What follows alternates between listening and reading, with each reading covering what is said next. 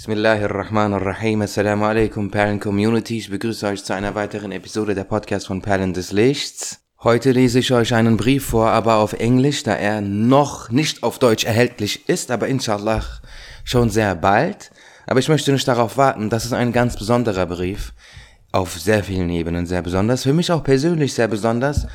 Warum? Weil äh, bevor es Instagram gab, bevor es Facebook gab oder als Facebook noch ganz neu war, als äh, es noch keine äh, Social Media gab, hatte ich schon immer den Traum gehabt, diesen Brief vorzulesen. Ich habe ihn laut vorgelesen, als wäre ich auf einer Bühne und es aufgenommen und bearbeitet mit Echo, als wäre ich in einem Saal und habe es mir dann angehört und genossen. Ja, das war schon immer mein Traum, sozusagen, den Menschen die Worte der großen Gelehrten der Ahlus vorzulesen, vorzutragen. Diesen Brief habe ich sehr oft gelesen. Und ähm, ja, die Aussprache ist okay, aber viele Wörter werde ich wahrscheinlich falsch aussprechen. Ich bin ja jetzt kein Native English Speaker, aber ich denke, da könnt ihr ein Auge zudrücken. Bismillahirrahmanirrahim. Hört bitte sehr gut zu, weil dieser Brief ist eine Antwort auf so viele, so viele, so viele Fragen. Bitte hör wirklich gut zu.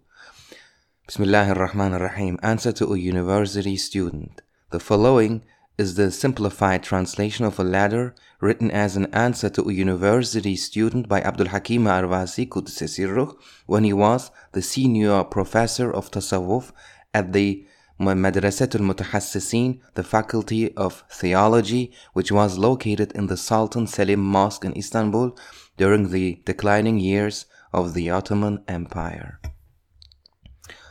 Go out of the area of the omni- omnipotence of Allah Ta'ala with all your strength if you can. Yet you cannot. Outside this universe is the place of non existence and this place of non existence is also under his omnipotence. On an occasion, somebody asked the great Wali Ibrahim ibn Adham, Qudsi for advice. He said, If you accept six things, nothing you do will harm you. These six things are 1. When you intend to commit a sin, do not eat the food he gives.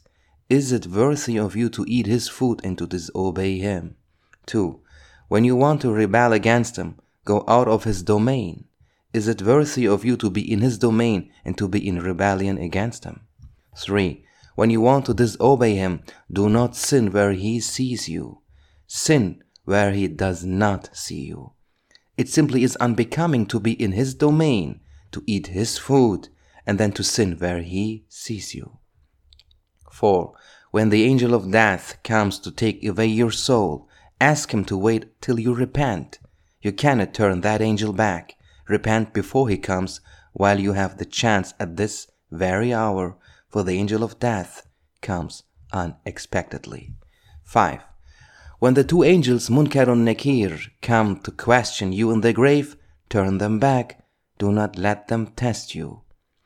It is impossible, said the person who asked for advice. Sheikh Ibrahim said, then prepare your answers now. 6. On the day of resurrection, when Allah Ta'ala declares, Sinners, go to hell, say that you will not. The person said, Nobody will listen to me, and then repented. He did not dissolve his sense of penitence up until death. Also er hat bis zu seinem Tod seine, sein Turban nicht gebrochen. Warum? There is a divine effect in the words of Awliya. Ibrahim ibn Atam Qudusisra was asked, Allah Ta'ala declares, O my human creatures, ask me, I will accept, I will give. Nonetheless, we ask, but he does not give.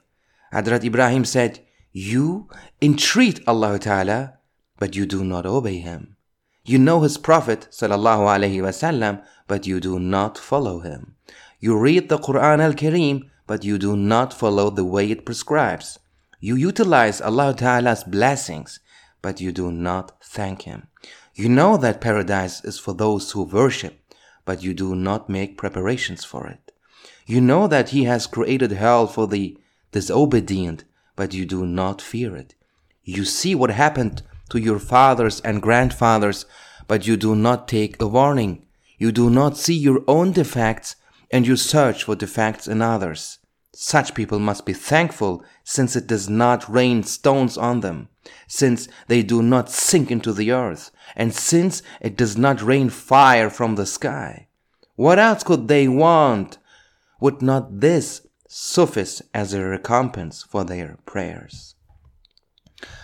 Allah Ta'ala declares in the in the 16th ayah of Mu'min Surah, Make dua to me, I shall accept. Ask for, I shall give. There are five conditions for the dua to be acceptable. The one who makes dua must be Muslim, should have Ahl Sunnah belief, should not commit haram, particularly abstaining from eating and drinking haram things, should make farz, farz, should perform five times of namaz, should fast during Ramadan, should give zakah, should know and adhere himself to the causes of what he wants from Allah Ta'ala. Allah Ta'ala creates everything through a certain means. When he when asked for a certain thing, he sends the cause of that thing and makes that thing effective. Man adheres himself to this cause and, obt- and obtains that thing. For the sake of his awliya, apart from his usual means, when they make dua or when dua is made for the sake of awliya, the things wished are given directly to those as karamat without adhering to any cause. As you have not come from non-existence to this world of, an, of existence by yourself, so you cannot go there by yourself.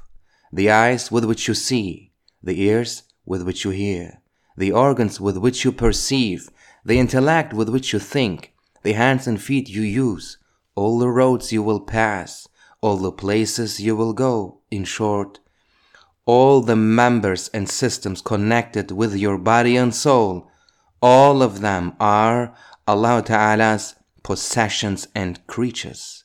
You cannot misappropriate anything from Him. He is Hayy and qayyum, that is, He sees, knows, and hears, and He for every moment keeps in existence everything that exists. Even for a moment, he is not unaware of the state of all and controlling all. He does not let anybody steal his property. He is never incapable of punishing those who disobey his commands.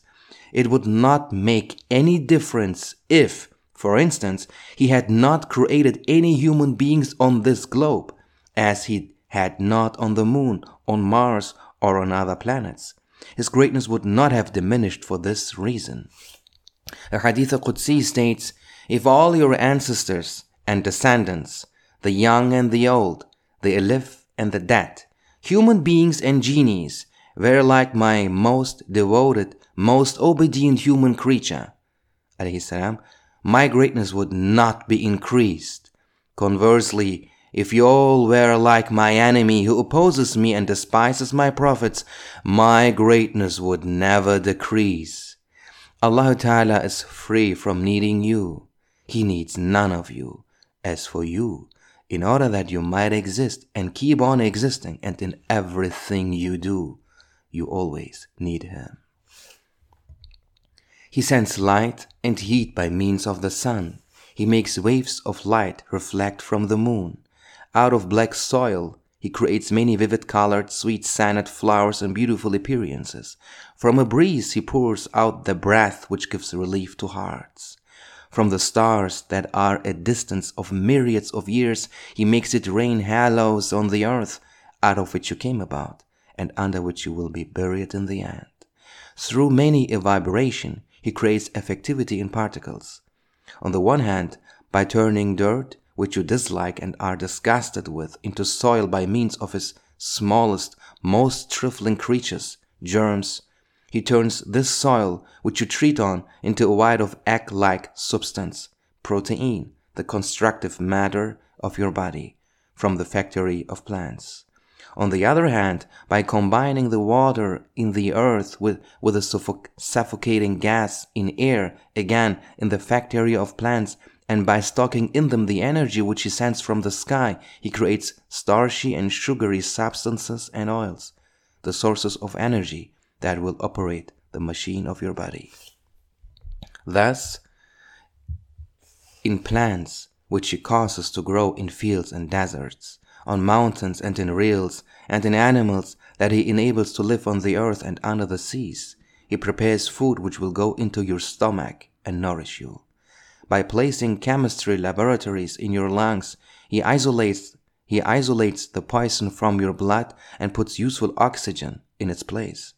By implanting physics laboratories in your brain, the information coming from your organs of perception through your nerves are taken there, and as he has placed a magnetic power into the stone of iron, so with the effect of intelligence, which he has placed into your brain with other immaterial powers, he can put into your heart various plans, commands, and actions that are prepared simultaneously. By making your heart work through very complex mechanisms, which you consider very extraordinary, he makes rivers of blood flow in your blood vessels. He weaves many a dumbfounding net of roads through your nerves. He conceals stocks in your muscles with many, many other phenomena he equips and completes your body. He establishes and fits all of these in an order and harmony to which you give such names as laws of physics, chemical reactions, or biological events. He places centers of power inside you. He projects the necessary precautions into your soul and consciousness. He also gifts a treasure called the intellect, a gorge named reason, a means named thought, and a key which you call will. In order that you might use each of these correctly, he gives you sweet and bitter warnings, hints, inclinations, and ambitions. And as a greater blessing, he openly sends instructions through faithful and dependable prophets. In conclusion, operating the machine of your body and instructing you with its experiments, he hands it over to you so that you may use and utilize it in objective affairs. He does all of these not because he needs you, your will or help, but to make you happy by giving you a distinguished position and authority among his creatures. If, instead of leaving it to your hands, you feed your feet and all of your limbs that you can use as you wish, he used them without you knowing it, like the beating of your heart, the expansion of your lungs, and the circulation of your blood. If he rolled you by force, with reflex actions, with paralyzed hands and feet. If each of your actions was a vibration and every moment was a twitch, could you claim to possess yourself and the things he has lent you?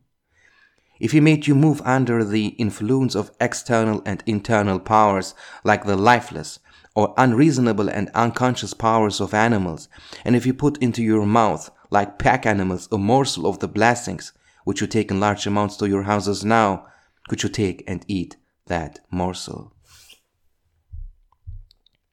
Do you ever think of your state before and when you were born? Where were you in what were you during the creation of this globe on which you live, eat and drink, go about, amuse and divert yourself, discover the means that are remedies for your diseases and the means to protect yourself from the attacks of wild and poisonous animals and enemies? Where were you while the stones of soil of this globe were being baked on fires in the ovens of creation, and while its water and air were being distilled in the chemistry laboratories of the omnipotence? Have you ever thought? Where were you while the lands which you claim to be yours today were gliding away from the seas, while mountains, rivers, plateaus, and hills were being laid down? Where and how were you while by means of Allah Ta'ala's omnipotence, the salty waters of seas evaporated and formed clouds in the sky, and while rains falling from those clouds took sub- substances for nourishment prepared by lightning and waves of power and energy in the sky into the modes of burnt, dried soil, and while these substances, stirred by the influence from rays of light and heat, vibrated and nourished the cells of life. Today, they say that you are of monkey descent, and you believe it. When they say that Allah Ta'ala has created you, enables you to live, causes you to die, and that He alone makes everything, you don't want to believe. Oh man, what are you? What were you in the veins of your father?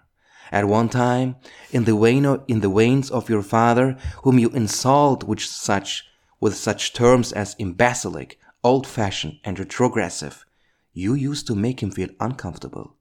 Who made you move then? And why did you neddle him? If he had wished, he could have thrown you into a rubbish heap, but he did not. He hid you like a deposit. While he was so kind as to have entrusted you to a chaste woman, where you would be nourished unsparingly and struggled to protect you for a long time, why do you insult your father by holding him responsible for your inconveniences instead of expressing thanks to him and to your Creator for the blessings you have been given? Moreover, why do you throw your deposit into rubbish heaps dirted by everybody? When people around you follow your wishes and desires, you believe that you are doing everything by creating them with your intellect, knowledge, science, power, strength, and by inventing all accomplishments. You forget about the task which Allah Ta'ala has assigned to you. You have resigned from that high official duty and have attempted to claim ownership of the deposit. You want to regard and represent yourself as an owner and ruler. On the other hand, when those around you do not follow your desires, when external forces seem to overcome you, you can see within yourself nothing but regret and frustration, incapacity and despair. Then you claim that you own no will or option, that you are under the slavery of everything, that you are like a machine, automatic, but with a broken spring. You understand qadar not as al-ilm al-mutaqaddim, eternal knowledge, but as al-jabr al-mutahakkim, despotic compulsion. While saying this, you are not unaware of the fact that your mouth is not like a record player. When your favorite meals do not come to your table, you hold out your hand and tongue and eat the dry bread you can reach, though you are free to eat or not and die of hunger. The dry morsels are not crammed into your mouth by force. You eat, but also think that you are deprived of acting on your own volition. And yet, what you have done is not a series of it, has not been due to involuntary movements. However, though you possess your self control even at such times as this, when you have to, you deem yourself compelled, enslaved, in short, a mere nothing against exterior forces. O oh man, which of these are you? You claim to be all when you thrive and, with, and when success and victory are with you, and nothing under the forces of fate when affairs turn out bad or contrary to your wishes. Are you all or nothing? O mankind, O man who is floating on deficiency and eccentricity, you are neither all nor nothing. At any rate, you are something in between these two. Yes, you are far from being inventive, dominant, and victorious over everything, but you have an irrefutable freedom and option and a wish and choice, rendering you authoritative. Each of you is an official, undertaking individual and collective duties under the command of Allah Ta'ala, who is the unequaled authority, absolute and unconditional owner without a partner. You can do your duties under the rules and regulations established by Him, within the limits of your ranks assigned by Him, within the responsibilities and means which He has created and entrusted to you as deposits. He alone is the sole commander the unique ruler and the single owner. There is no other commander besides him, nor a ruler resembling him, nor an owner partner with him. Unless the aims and purposes which you lay claim to and rush upon so zealously, the struggles which you set about, the glories which you take pride in, and your accomplishments are for him, they are all false vain. Then why do you accept lies within your hearts and turn off into polytheism? Why don't you obey the commands of Allah the unequaled ruler, and know Him as the Creator? Instead, you run after thousands of imaginary idols and get drowned in distress. Whatever you run towards, isn't it an ideal, an option, or a belief that drags you on? Why do you look for that ideal in someone other than Allah Ta'ala? Why don't you direct that belief to Allah Ta'ala and spend your alternatives in this belief and in the deeds which are the result of this belief. When you know Allah Ta'ala as the absolute ruler and work without violating His regulations and laws, how much better you will love one another and be attached brothers. What won't the mercy of Allah Ta'ala create from this brotherhood? Every favor you gain is a result of this brotherhood produced by a belief in Allah Ta'ala, His mercy and benevolence. Every problem or calamity you experience is the result of the fury, resentment, and hostility which you are filled with as retribution for not paying attention to Allah Ta'ala, for cruelty and injustice. And this is also the result of attempting to make laws by yourselves and by following others who want to compete with Allah Ta'ala, in short, of not believing only in Allah Ta'ala with a real belief in His unity. In short, the chief cause of the problems among humanity is the crime of polytheism committed against Allah Ta'ala. The obscurity of corruption that has surrounded the horizons of humanity despite the improvements in knowledge and science is the result of polytheism, disbelief, lack of belief in Allah Ta'ala's unity, and lack of mutual love. However hard human beings may will try, they will not escape sufferings and disasters unless they love one another. And unless, unless they know Allah Ta'ala, unless they love Him, unless they regard Him as the absolute ruler and worship Him, men cannot love one another whatever might be thought of Allah Ta'ala, whatever might be thought of besides Allah Ta'ala, and the way of Allah Ta'ala, all of them are ways leading to disunity and righteousness. Don't you see that those who attend the mosque love, love one another and those who haunt the tavern fight? Whatever you, you give your heart to, or whomever you worship besides Allah Ta'ala, each of them can be opposed and equated, and all of them are under the omnipotence and will of Allah Ta'ala.